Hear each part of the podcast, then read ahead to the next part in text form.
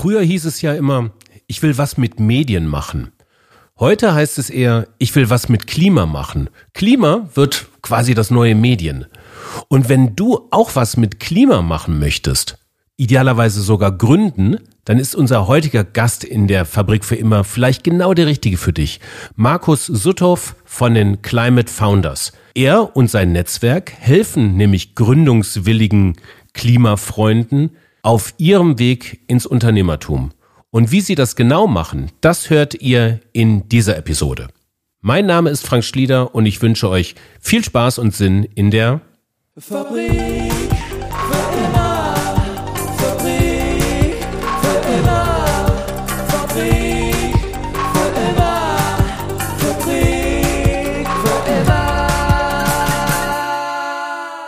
darf begrüßen Markus Sutthoff von den Climate Founders. Hallo Markus, grüß dich. Hallo Frank, schön dabei zu sein. Ja, schön dich hier zu haben. Ähm, ich möchte mit dir heute über nachhaltige Gründung sprechen und ähm, du hast dafür eine Art Inkubatorenprogramm ins Leben gerufen mit den Climate Founders. So in deinen eigenen Worten, was sind die Climate Founders? Ja, wie du schon sagtest, Climate Founders ist eine Art Inkubator für Climate Tech Startups.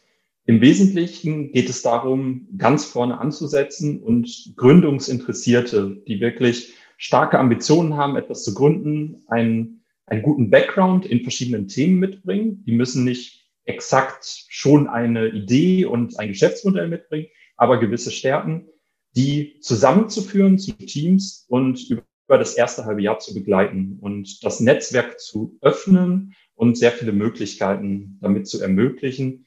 Ähm, ja, das ist so im Wesentlichen das Ganze und Climate Founders sollte man im Moment eher als Bewegung verstehen, wo der Inkubator quasi Kern des Ganzen ist. Und äh, drumherum ist aber ein Netzwerk von ja, mittlerweile weit über 100 Experten, Investoren und so weiter, die richtig Lust haben, die Teams zu unterstützen. Die Unterstützung findet da in welchen Bereichen statt? Ja, man kann fast sagen alles. Äh, also ich, ich äh, stelle das immer so auf, dass so ein Startup am Anfang ähm, ja, 13, 14 verschiedene Themenbereiche hat, die alle relativ gleichzeitig bearbeitet werden müssen und irgendwo im ersten Jahr anfallen. Und der Anspruch von Climate Founders ist eigentlich den Großteil dieser Themen abzudecken, beziehungsweise für alle dieser Themen eigentlich Experten im Umfeld zu haben und ähm, ja, damit dann wirklich richtig Schwung aufbauen zu können und eigentlich das komplette, ja, die kompletten Best Practices an Bord zu haben, wenn man ein Unternehmen gründet. Der Climate Hack ist eine Veranstaltung, so eine Art Bootcamp, ein Trainingslager, in dem sich gründungsinteressierte Einzelpersonen oder auch Teams ähm, mit einer Idee oder einer vagen Vorstellung an euch wenden können und dann quasi äh, 48 Stunden in die Waschmaschine genommen werden. Vielleicht gehen wir da jetzt mal drauf ein. Ähm, wie läuft das da ab?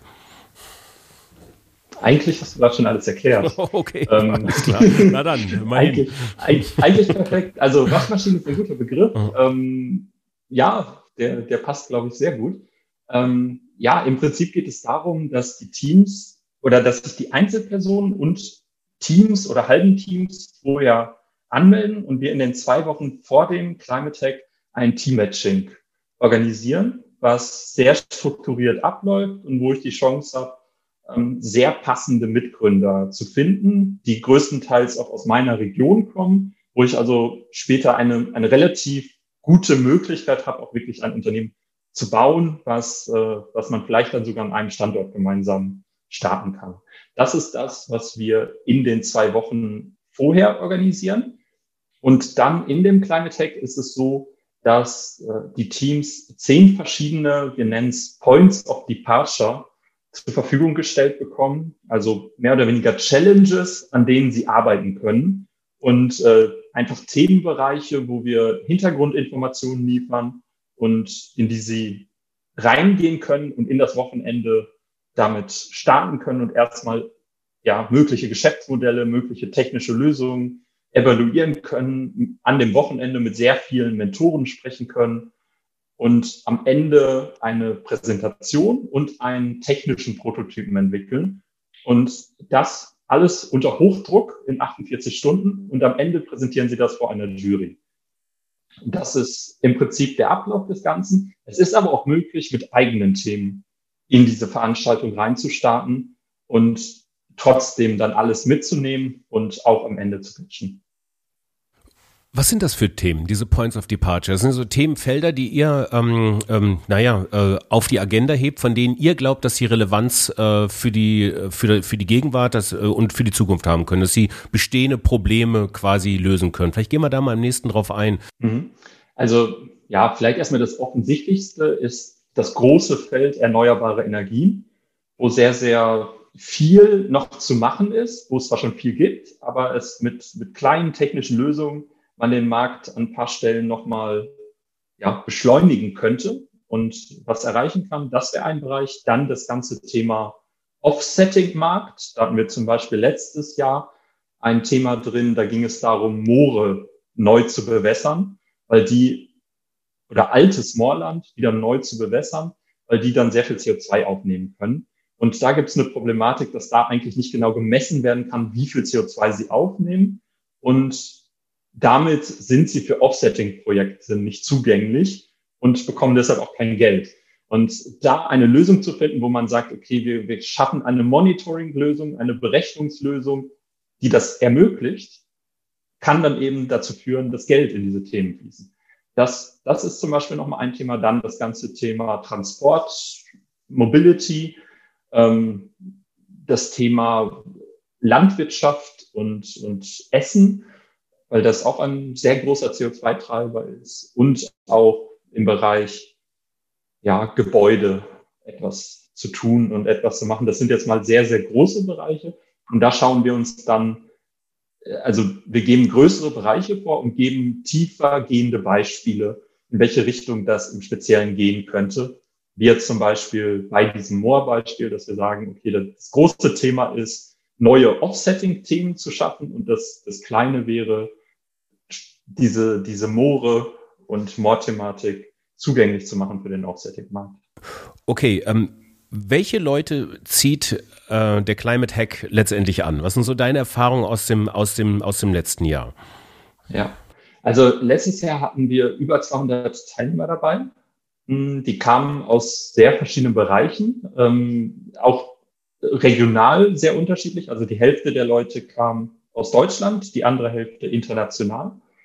Und ähm, die meisten waren Menschen, die erste Berufserfahrung haben, also die so ein bis fünf Jahre in irgendwelchen Unternehmen, in der Beratung, bei Startups als Entwickler ähm, und, und anderen Bereichen schon Berufserfahrung gesammelt haben und dann dazu kamen und sagten, ich habe eigentlich im Hinterkopf, äh, ja, was anderes zu machen und, und selbst richtig aktiv in dem Climate-Bereich zu werden. Und das sind eigentlich die Leute, hm. die aber wenig direkten Hintergrund in dem ökologischen Thema haben, sondern eher aus ihren normalen Berufen heraus äh, ja da reingekommen sind und glauben, sie können mit ihrem Know-how dort auch richtig was bewirken.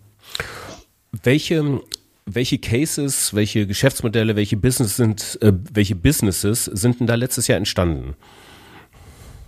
Ja, also das ist im Moment noch ein bisschen früh zu sagen, mhm. ähm, was am Ende ja jetzt wirklich funktioniert und wirklich trägt.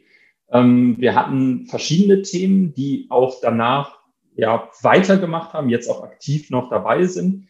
Ähm, das wäre dann einerseits das Thema mit den, mit diesen Analytics für Moore, was sich ein bisschen schwierig herausstellt, wo, wo wir gerade noch, noch dran sind und schauen, was da funktioniert.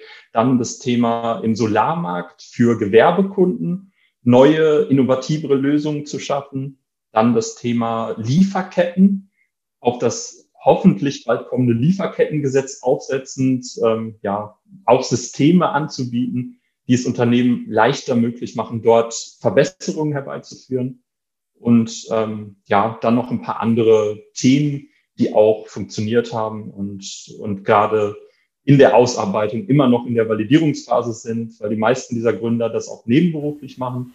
Braucht okay. das ein bisschen Zeit, ja. aber es, äh, es sind ganz gute, spannende Beispiele dabei, die sich gerade gut entwickeln. Okay. Ähm, sag, und äh, welche, welche Themen funktionieren denn gar nicht eigentlich so? Also das, ich, ich, ich merke das immer kurz mal aus dem Nähkästchen geplaudert. Wir veröffentlichen ja jetzt hier in der Fabrik für immer zweimal in der Woche und wenn man sich dann so die Statistiken äh, anschaut, mit denen wir super zufrieden sind, die Abrufzahlen, aber merken dann doch, es gibt so ein paar Themen, die ich jetzt nicht verraten werde erstmal, weil das hängt ja jetzt mit Gästen auch zusammen, äh, beziehungsweise also die Einflussfaktoren sind ja dann vielfältig. Das muss nicht nur bedeuten, dass das Thema nicht interessant interessant ist, sondern es kann ja auch sein, dass, dass unser Marketing vielleicht nicht gut war oder irgendwas anderes an diesen Tagen passiert ist, was weiß ich. Ähm, aber vielleicht lässt sich bei euch ein bisschen anonymer doch ein bisschen herauskristallisieren, ähm, wo es eigentlich schwieriger ist, Leute zu aktivieren in eine Gründung rein in bestimmten Bereichen. Puh, das ist eine sehr gute Frage. Ähm, da, da würden mich auch deine Ergebnisse hinten raus sehr interessieren. Ähm, ich würde sagen, äh, also was schwieriger ist, ist Hardware. Und das merkt man auch, dass Ingenieure, die eher aus dem Hardware-Bereich kommen, Hemmungen haben, jetzt wirklich aufs Ganze zu gehen und zu sagen, ich, ich gründe da jetzt was, weil häufig viel mehr Kapital benötigt wird. Und deren Gefühl dann häufig ist, ja, die großen Unternehmen mit viel Geld, die könnten das ja viel besser. Und ähm, sich deshalb so ein bisschen zurücknehmen und sagen, ja, ich, ich setze das lieber bei einem der Großen um, was dann häufig nicht passiert. Ähm, aber das ist so ein bisschen die Thematik, die wir da haben und ähm, die aber sich gerade ändert. Also ich merke, dass in Deutschland die Investoren viel, viel mehr bereit sind, auch in solche Themen zu investieren, die am Anfang mehrere Millionen Investment benötigen und, und hinten raus vielleicht Richtung hunderte Millionen Investment benötigen, um es wirklich auf die, auf die Straße zu bringen. Ähm, und das ist einfach eine Hürde für die Gründer, sich vorzustellen, dass das möglich ist, wenn man am Anfang eigentlich noch nichts hat, außer vielleicht eine Zeichnung auf dem Papier. Und diese Vorstellungskraft. Und deshalb braucht man eigentlich auch immer einen, ja, jemanden im Team, der oder die sehr visionär vorangeht und einfach das das Ergebnis am Ende im Kopf hat und das verkaufen kann. Und damit kann man solche Ideen dann auch vorantreiben. Ja. Du, ich bleib noch gerade bei einer Bemerkung oder bei einer Aussage von dir hängen von dem von der letzten Antwort. Die kam mir gerade wieder in den Kopf. Ähm, das Thema: äh, Viele der Gründer sind noch Teilzeit beschäftigt oder auch noch woanders. Ne? Und ich habe mich gefragt, kann das eigentlich überhaupt funktionieren? Wenn du gerade sagst, einer muss vor, vorangehen, all in, ähm, so das berühmte Wort. Ähm, was sind so deine Erfahrungen? Mal so nebenher gründen, äh, geht das überhaupt noch? Ich würde sagen, nebenher richtig gründen und das Startup am Laufen haben, das geht nicht. Ich glaube aber, die Phase in der Validierung, ob es sich lohnt, in, in dieses Geschäftsmodell zu starten, dass das sehr gut in vielleicht zwei bis drei Monaten vor der eigentlichen Gründung und bevor man jetzt wirklich sich entscheidet, voll reinzugehen, dass das sehr gut funktioniert. Extrem anstrengend ist, das zu kombinieren, vor allem, wenn dann vielleicht auch noch Familie dazu kommt, dann ist das äh, eine, eine sehr herausfordernde Geschichte, aber der Weg ist möglich und funktioniert auch häufig, so dass man mit einer viel größeren Sicherheit in die Gründung gehen kann und ähm, ja mit einem guten Gefühl, dass das, dass das funktioniert, weil man vielleicht auch schon erste potenzielle Kunden hat, weil man da die ersten Schritte schon gegangen ist und dann aber sagt, okay, jetzt jetzt lohnt es sich da voll reinzugehen. Und dann muss man aber voll reingehen. Also dauerhaft oder ja, mehr als, als drei, vier Monate das parallel zu machen, halte ich für unmöglich. Okay, okay. Gut, wir hatten ja gerade eben auch darüber gesprochen, was, ähm, was nicht funktioniert oder du sagst, Hardware ist so ein bisschen schwieriger. Ähm, ähm, das heißt, äh, im Umkehrschluss, äh, Software geht auf jeden Fall. Also Software ist ähm, als Climate-Tech-Lösung, da springt jeder drauf, oder? Grundsätzlich ja. Ja, würde ich auf jeden Fall sagen. Ich würde die Grenze aber auch nicht so hart ziehen, mhm. sondern sagen, ähm, es ist einerseits hardware-nahe Software, also sei es irgendeine Software, die Batterien effizienter macht oder die in der Mobilität in Fahrzeugen was erreicht oder, oder in anderen Thematiken, ähm, ist sehr, sehr spannend und auch Hardware selber sollte man nicht unterschätzen, vor allem wenn es dann eben intelligentere Hardware ist. Und ich glaube schon, dass das spannend ist und dass das, äh, dass da viel passieren wird. Und es ist auch ein, Also wir wollen beides bedienen und beides möglich machen. Ähm, aber durchaus ist es so, dass Software häufig leichter und einfacher funktioniert.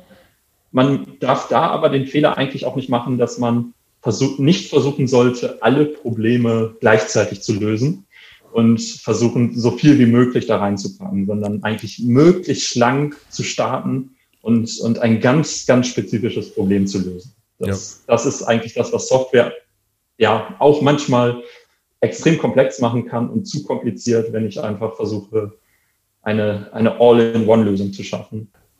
Nun, ähm, was mich mal interessieren wird, also das, das Geschäftsmodell der Climate Founders wiederum, also woran partizipierst du oder ihr mit den Climate Founders? Weil den Aufwand habt ihr ja mit den Climate Hacks und Inkubatorenprogrammen. Müssen die potenziellen Gründer dafür was bezahlen? Äh, seid ihr später prozentual an den Geschäftsmodellen beteiligt? Wie kann ich mir das vorstellen, Markus? Ja, also grundsätzlich ist so, dass die, dass die Climate Hacks und die ersten zwei Monate des Inkubationsprogramms komplett for free sind für die Gründer. Sie bezahlen quasi mit ihrer Leistung und, und ihrem Einsatzwillen. Und äh, es sind auch keine Verträge irgendwie, die sie dazu zwingen, danach irgendwie etwas zu machen, sondern diese Zeit wird vor allem durch unsere Partner, also wir haben einige Sponsoren für die Climate Hacks, finanziert und abgebildet. Und dann geht es in den, in den zweiten Schritt herein, der danach ähm, ja quasi nach den ersten zwei Monaten erfolgt.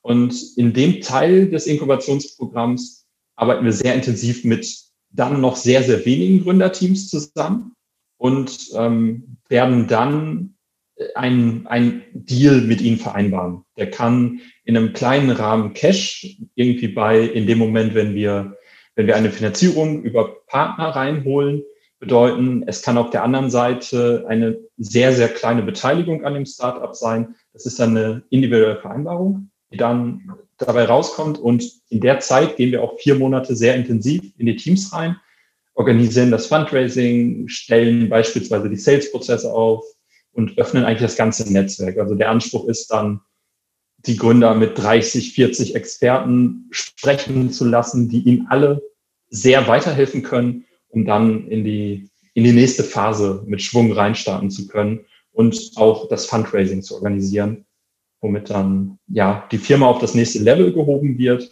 und wir sagen können, super, jetzt haben wir ein halbes Jahr das, das Team so aufgebaut, dass es von selbst rennen kann, beziehungsweise so im Markt vernetzt ist, dass es von anderen auch mitgetragen wird. Hm, okay, alles klar.